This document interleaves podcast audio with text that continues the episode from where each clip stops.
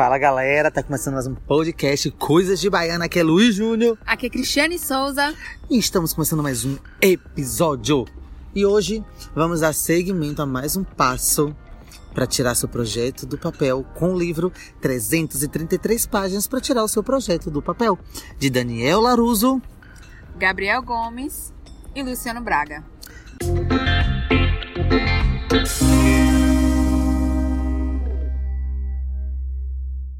Vamos lá. Cris, primeiras percepções desse momento desse livro. Estamos no, na metade do livro, né? Capítulo 3 por ali.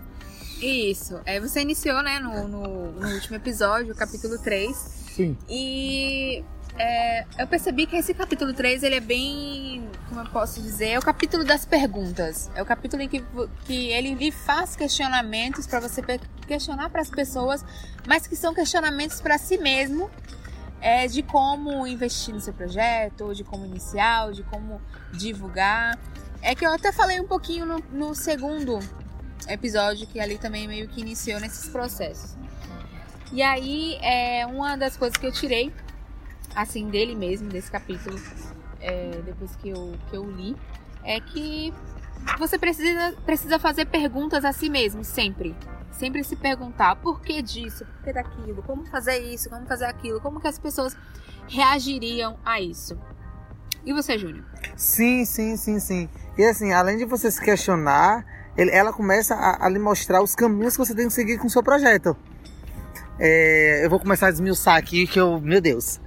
Tem uma, quando a gente começa a escrever, ele tem uma, uma parte que ele fala: escreva por sete minutos sem tirar a caneta do papel nova, novas ideias sobre o projeto. Então, escrever. Já, você já se já tentou parar e escrever durante um tempo sem tirar a caneta do papel tudo que vier na sua cabeça? Às vezes deve, pode vir as melhores ideias da sua vida e a gente não deve julgar esse momento. É o momento de a gente estar tá desenvolvendo o nosso lado criativo, até trabalhar a criatividade, né, Cris? É, e no início pode até parecer que, que você esteja escrevendo é tipo idiota, mas Besteira. não, continue.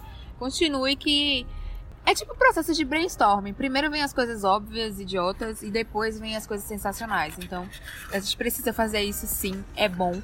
É um exercício ótimo para fazer. E ele vai seguindo, né? Ele vai falando sobre várias coisas, vai falando sobre. E ele pede pra gente mostrar como o nosso projeto está avançando. Jogar nas redes sociais como o nosso projeto está começando a, a, ser criado, a ser desenvolvido. Então, assim, começa a mostrar para outras pessoas o que você está fazendo.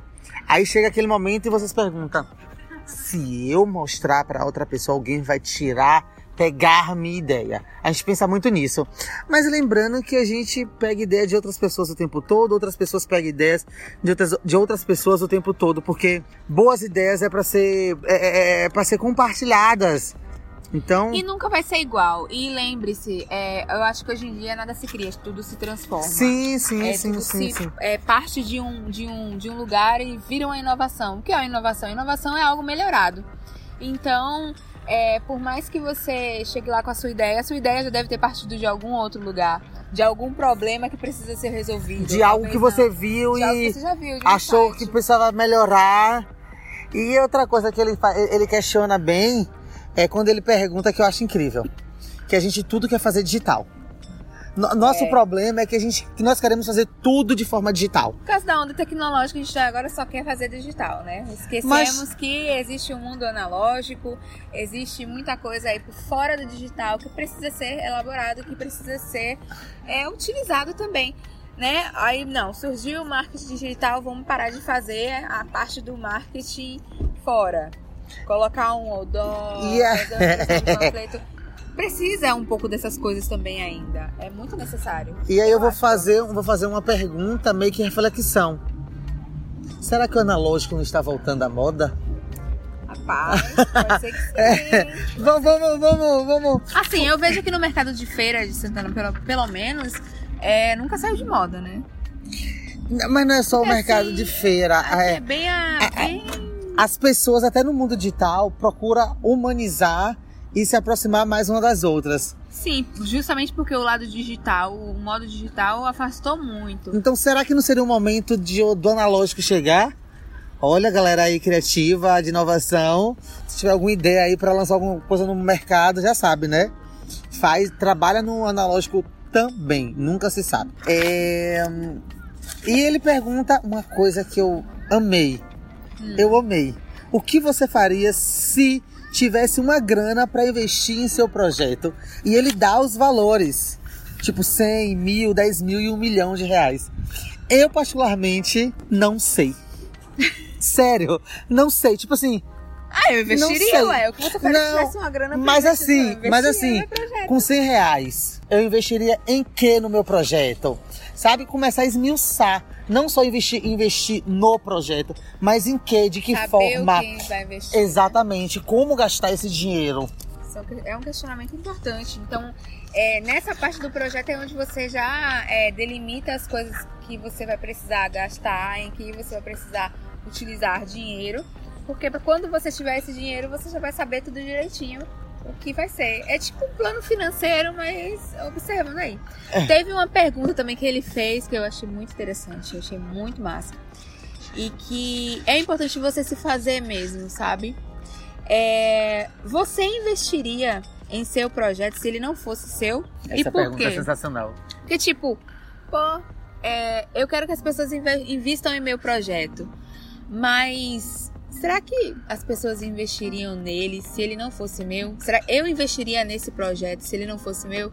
Se fosse do meu amigo? Por exemplo, é, Júnior, meu projeto é meu livro. Você investiria no meu livro? Eu investiria, porém, calma. É, não vou investir só pela amizade.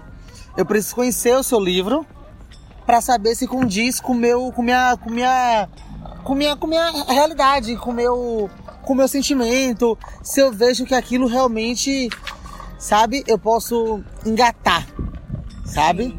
Porque a gente às vezes pensa muito na amizade. Vou fazer isso porque é meu amigo. Mas a gente tem que pensar como um investidor. Sim. Pensaria. Aquilo condiz com a, o meu propósito de vida, o meu propósito de realidade. Com certeza. Aí, para você enxergar isso, olha aí, a gente já tá dando uma dica aí.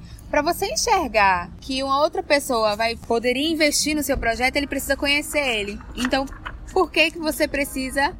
É, como que ele vai conhecer o seu projeto? Mostrando. E aí que eu faço um link dessa parte de mostrar o seu projeto. É tipo aquele livro do Austin Kleon, que é Mostre o seu trabalho, na verdade. Uhum. Enfim, eu sempre falo desse livro, que é sensacional. E, enfim, leiam.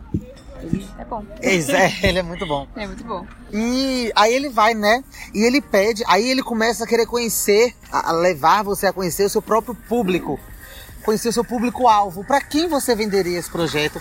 Quem compraria essa sua ideia? Aí ele fala: liste 10 pessoas diferentes, ou 10 jeitos diferentes de, das pessoas descobrirem seu projeto. Então, assim, além dele mostrar lhe pedir para você conhecer quem são as pessoas que vai desenvolver o seu projeto e de que forma você apresentaria esse seu projeto. Isso. E nas páginas a seguir, a partir dessas e a seguir, ele vai meio que definindo, é, fazendo você definir a persona, né?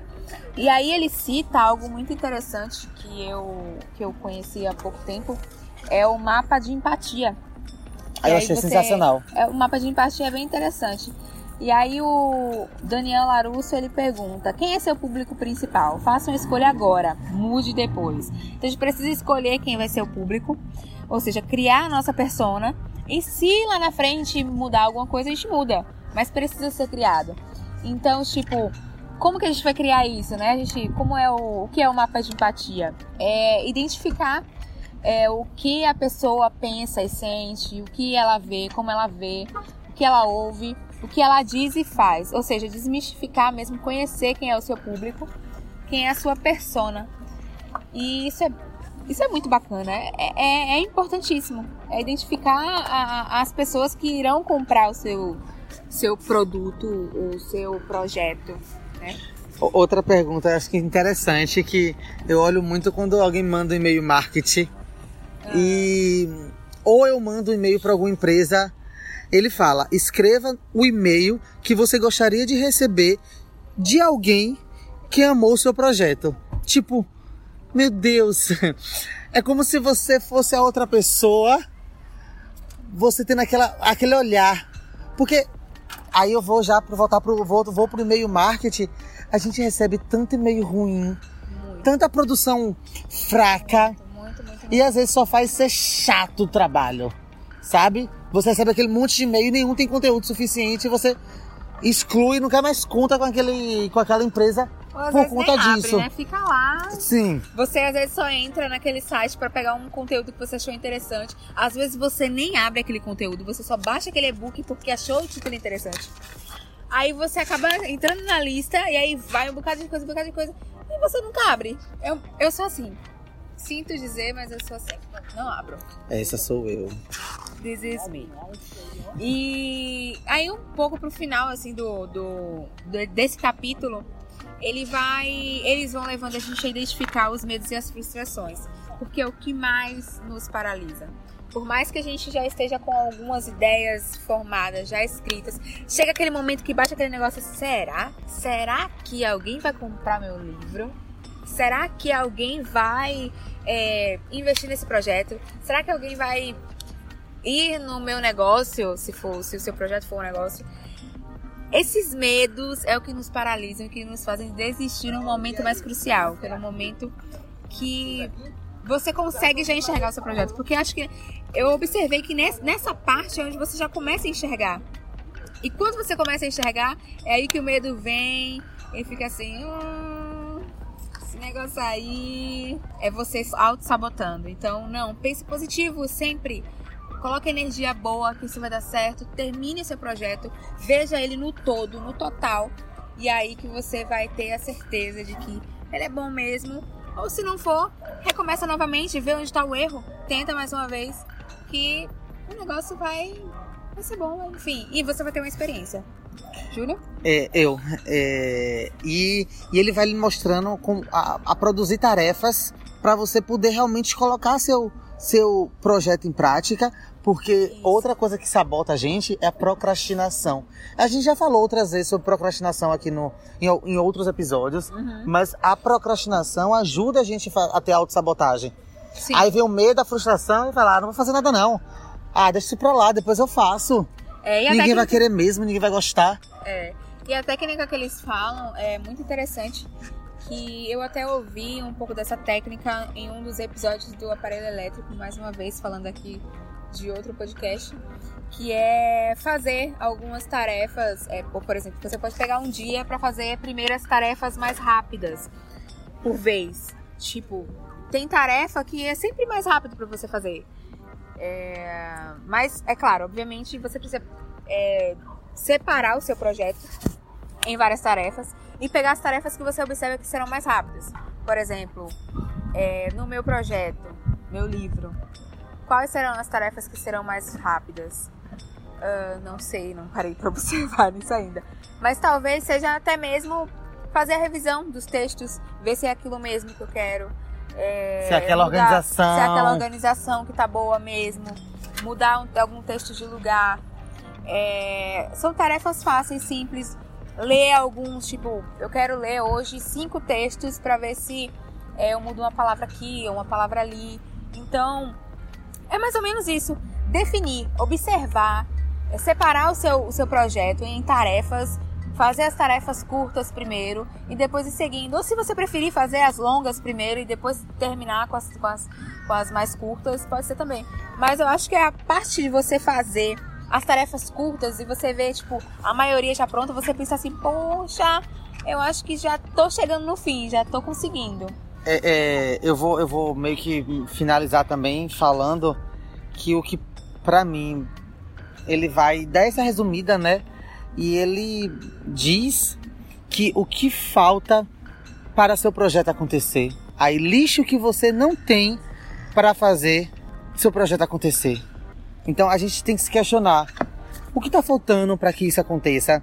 Eu vou dar um exemplo meu, que ano passado, assim que eu conheci Cris, eu conversando com ela, eu fiz, eu tenho vontade de trabalhar com eventos, montar eventos, eh, cursos, workshops.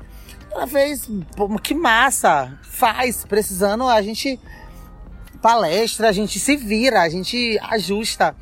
E eu, muitas e muitas vezes eu não tive o apoio de alguém, talvez por não ter contado esse, esse meu, meu desejo, esse meu minha vontade para outras pessoas. E quando eu contei e tive a motivação e ao mesmo tempo tive a desmotivação de outras pessoas, eu percebi que eu já tinha contado o meu projeto para as pessoas e que só dependia de mim fazer com que ele acontecesse. E eu consegui realizar meu primeiro evento ano passado, que foi o primeiro encontro de empreendedores, com essa certeza de que só eu posso fazer acontecer. Então assim, o que é que você, o que é que falta para você tirar seu projeto do papel? Porque Cris sabe o que falta para ela tirar o projeto dela do papel. E ela já tá fazendo acontecer. Ela já conseguiu mudar a ideia dela de que realmente ela precisa de disso, disso, disso e disso. E de que forma eu vou produzir isso? Sabe? E aquele negócio, como o Cris falou, a gente acaba se sabotando pelo medo, pela frustração. Ah, acho que não vai dar certo. Gente, talvez nunca possa dar certo se você não tentar. É, acho que esse é o jeito que nunca dá certo mesmo. É. Você nunca tentar. Porque você não tentou, e... você não foi lá, você não fez, né? Então, tipo. E, e, não e, sai nunca da sua cabeça. Exatamente. E assim, em outros momentos, a gente. A gente. E a gente tem medo mesmo, porque é normal, é, é, é, é válido ter medo, porque o medo, pelo medo você consegue perseverar e crescer. E quando eu, eu, percebi que eu precisava fazer acontecer do meu evento, e que fui com medo mesmo, eu fiz, meu Deus, se eu não lotar. E eu fiz, ah, se não lotar, não lotou. Vai ter a quantidade exata para eu passar o conteúdo. E foi o que aconteceu. E Cris palestrou, foi a primeira vez, acho que foi a primeira vez, não foi Cris? Foi, a primeira palestra. A primeira palestra. Então, assim, foi a primeira vez de todo mundo. E a gente meio que tava todo mundo com medo, mas depois que realizou, tava todo mundo tão feliz e tão satisfeito com aquela com aquele momento, com aquela produção. E meio que acostumado já. Agora e, sim, vai ter que ah, ter mais. E agora vai ter que ter sempre. Então, assim, é muito isso. Então, assim, é, não se, não se auto-sabote, sabe? Faça acontecer seu projeto. E até mesmo o podcast é um projeto que eu pensava há muito tempo. E aí cheguei e falei com o Júnior, ah, tenho vontade de fazer um podcast. E aí ele, vamos, vamos, pronto, tá aqui. Vocês aí, já estamos indo pro episódio 25. Esse é o 25. 25, né? é. 25. É, caracas, 25. 25. falta 25, 25 pra 50. Sim, falta 25 pra 50. E tipo, iniciamos ano passado, em agosto do ano passado. Vamos fazer um ano de aniversário. 17 de agosto, aniversário, viu, gente? Queremos presentes. E aguardem novidades. E aguardem novidades. Adoro que falar isso. Que aniversário pode ser que tenha algumas coisas, né? Quem vai ganhar um presente são vocês. A gente já tá contando as coisas? Não, não vai não ter nada não, Não contando viu? nada não. É mentira, não existe a escola puro, puro malte. malte. Por favor. e a terra é plana. E a terra é plana. Sim. Então é isso, pessoal. Eu acho que para esse podcast, para esse esse terceiro capítulo do livro, é, foi de grande valia para a gente observar, nos questionar e colocar um negócio para girar mesmo. Vamos tirar esse projeto aí do papel, né? Exatamente. Eu tô aqui folheando as outras páginas. Louco pra terminar de ler. É, a gente quer falar com tudo para vocês, todas as páginas.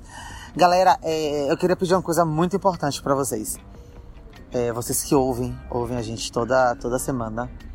Continue ouvindo a gente agradece todo, todo o carinho que vocês estão passando com a gente.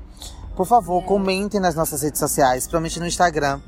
Comentem, comentem. Assim, a gente Isso. quer interatividade. A gente quer fazer o, o Coisa de Baiano muito mais próximo e abraçar muito mais pessoas, sabe? A gente quer contar nossas histórias, a gente quer falar sobre conteúdos, mas a gente também quer saber as histórias de vocês. E está rolando ainda a, a promoção. promoção. E para você não precisar voltar lá no episódio 21, vou colocar a palavra-chave aqui, tá? A palavra-chave é criatividade. Eu falei lá no episódio 21. Então, a palavra-chave do sorteio de um ensaio fotográfico que tá lá, que termina dia 26. Então, corre, tá? Sim, corre. corre. Hoje é terça-feira. Tem a foto oficial lá 26, também. É semana que vem, então dá tempo de você chegar lá e comentar e cumprir as regrinhas, viu? Tem regra. Não é só colocar comentar a palavra-chave, não. E é isso. Então, então assim, continua com a gente. É, talvez a gente esteja nesse processo de mudança que a gente está reformulou todo o podcast, a gente está produzindo mais conteúdos, a gente vai trazer tanta novidade, a gente vai estar tá marcando presença em eventos. Então, a gente está fazendo acontecer para que a gente possa abraçar muito mais pessoas e trazer muito mais conteúdos para as pessoas. É, eu não quero contar, mas vou acabar contando. A gente vai organizar coisa, outras, outras coisas. Para quem quiser ouvir o nosso podcast, a gente vai ter um espaço para estar tá falando, para estar tá gravando. Então, continue com a gente, que a gente ama compartilhar conteúdo com vocês. Então é isso. Grande beijo, Cris. Considerações? Beijão. Até mais. Obrigada. Tchau, tchau. Tchau. E não deixa de seguir a gente no Instagram. Arroba, arroba Coisas de Baiano, com demudo e underline no final. Beijo. Tchau. Tchau.